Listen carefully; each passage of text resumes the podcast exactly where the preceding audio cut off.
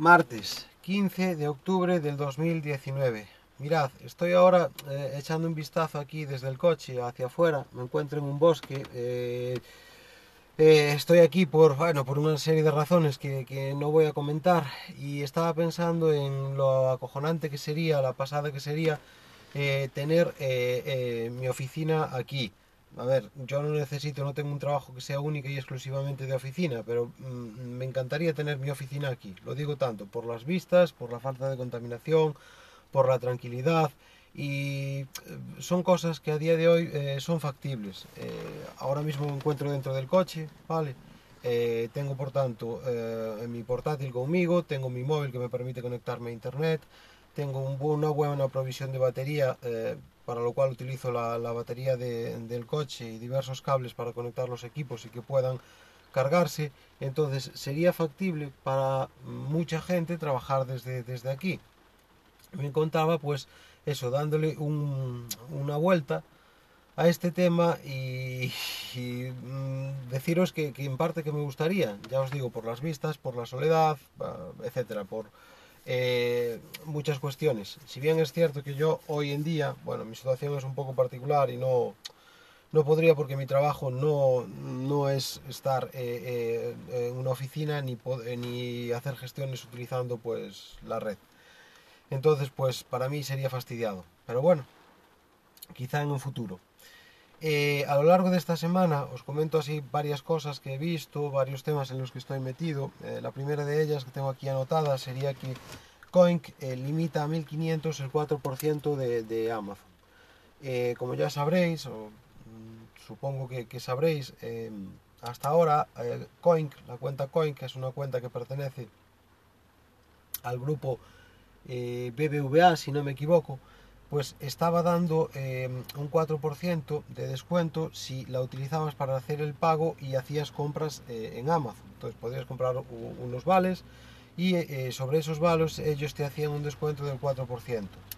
Eh, ¿Qué pasa? Que hasta ahora pues era ese 4% era indefinido. Podrías gastarte todo lo que, lo que tú quisieras, pero Coin no te ponía límites.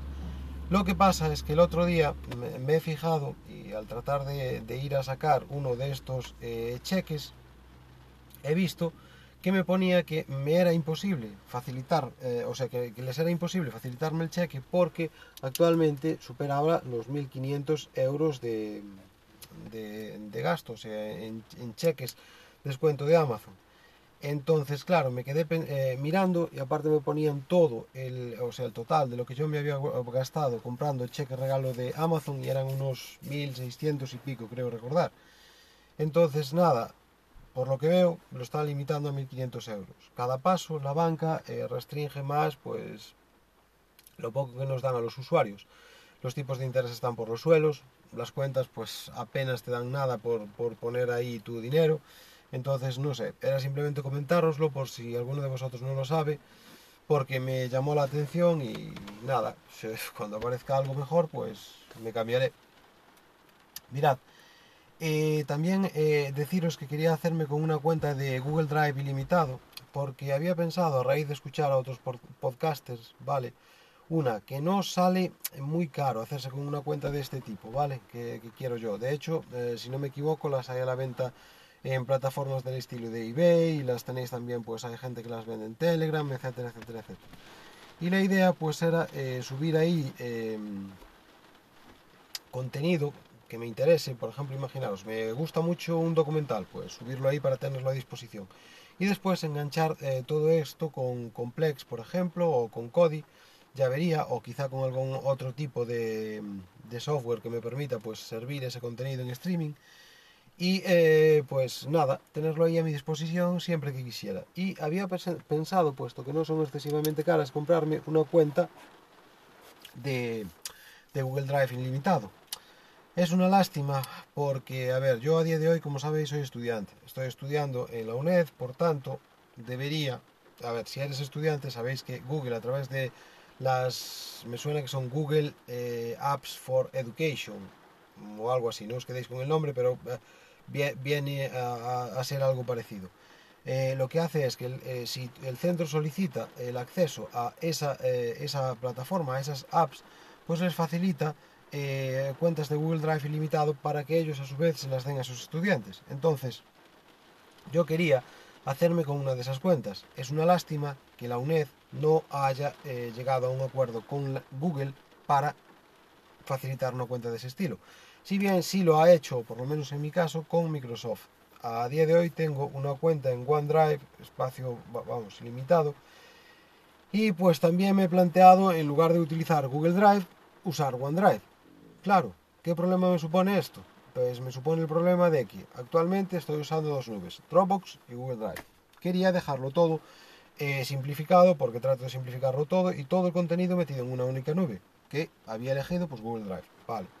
Pero ¿qué pasa? Que eh, de esta forma pues tendría tres nubes. Dropbox, Google Drive, OneDrive. ¿Pasarme todo a, OneDrive? Pues no me apetece porque es la última en que he empezado a usar. Eh, la que más uso es Google Drive. Si algún día me quito de la UNED, pues perdería el acceso a esta, cuenta. Mm, no sé. Por tanto, tengo que darle una vuelta. No sé, no sé, no sé.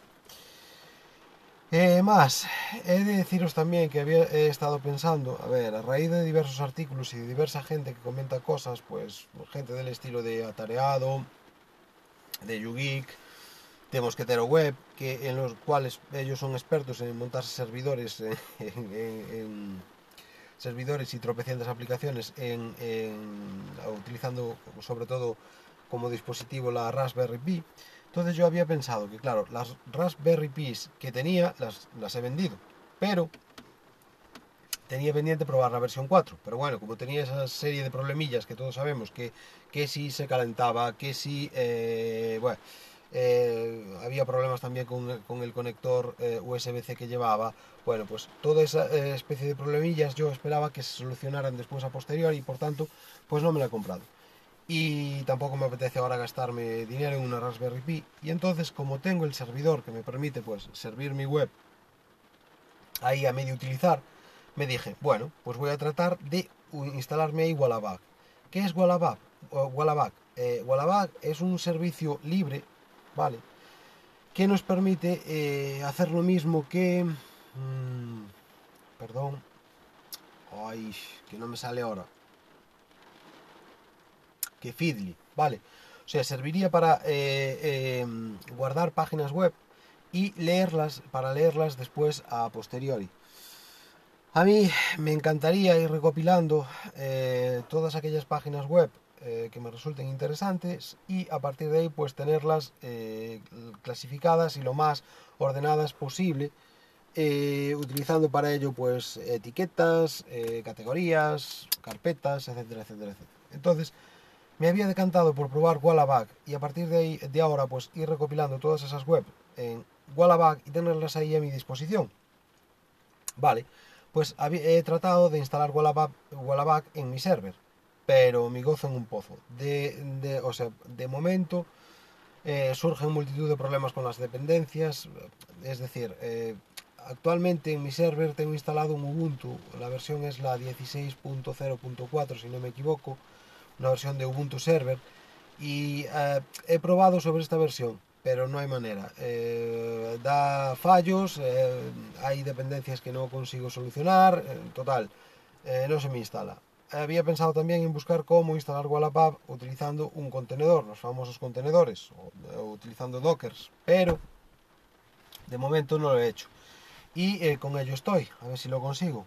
Mm, prefería instalarlo quizá de manera nativa Igual actualizo el server y le meto un Ubuntu 18.04, igual me bajo un Ubuntu para empezar a probar a ver si eh, en, local desde un PC que tenga yo en casa va, a ver qué hago. Y eh, deciros con respecto al entrenamiento que estoy a punto de completar los 1000 kilómetros anuales, ¿vale? He de decir que el año pasado llevaba como unos 120 kilómetros menos, eh, podéis consultarlo en Strava aproximadamente, ¿vale? Este año creo que estoy ahora sobre los 980 kilómetros y, vamos, mm, voy bien, vale, hice bastante cardio y aparte de una serie de modificaciones que pretendo hacer más, pero que ya le he hecho a mi entreno de fuerza, mm, creo que he ganado pues un poquito más de fuerza. De hecho, tengo pendiente editar un vídeo en el que estoy en 145 con peso muerto, Creo que en sentadilla también he subido y en banca eh, me he mantenido. A las modificaciones de fuerza que pretendo em, realizar, pues os lo comento así un poquito por encima. Quería eh, tocarle la rutina de pecho para mejorar un poquito más en pecho porque es, me encuentro estancado, entonces probar la Bilbo. Ya os he hablado de ella en podcasts anteriores. Eh, por lo demás, he metido unas cargadas de potencia para mejorar la explosividad con las pesas y la rutina la sigo dejando igual. Un día a 10 repes, otro día a 5 repes, entrenando eh, pues fuerza e hipertrofia. Si queréis, pues os hablo más a fondo de ella, ¿vale? Y con respecto a la lectura, deciros que acabé, mi último libro ha sido Finanzas para Frikis, que me encantó. Es un libro que te explica de forma así muy fácil de entender para todo el mundo los distintos conceptos pues, a nivel económico, como por ejemplo pueden ser los impuestos directos, impuestos indirectos, lo que es el IVA, lo que es, etcétera, etcétera, muchas cosas, ¿vale? Y ahora pues me he pasado a una lectura, estoy leyendo concretamente pues la historia de Genghis Khan, ¿vale? Genghis Khan, eh, si leo su biografía o su historia, es porque ha sido el mayor conquistador del mundo conocido, ¿vale? Entonces, eh, pues nada, como me causa interés, pues lo estoy leyendo. Y si os comento esto es porque tenía fijado, como sabéis, os lo comenté a principio de año, pues un reto de leerme 14 libros este año. Y ese reto pues ya lo he complicado, ya lo he eh, completado, por lo que estoy bastante contento. Entonces ahora le doy a este libro que es bastante extenso, creo que me llevará pues tranquilamente hasta diciembre a acabarlo. Y luego pues ya veré si me leo otro, pero eh, sin prisa. El reto de este año ya está conseguido. Fue un reto cómodo. Quizás para el año me planteé leer algo más. Mm, ya veré. Y eh, por hoy, pues como veo que ya voy sobre los 12 minutos, pues eh, voy a dejar el podcast aquí. Vale, un saludo.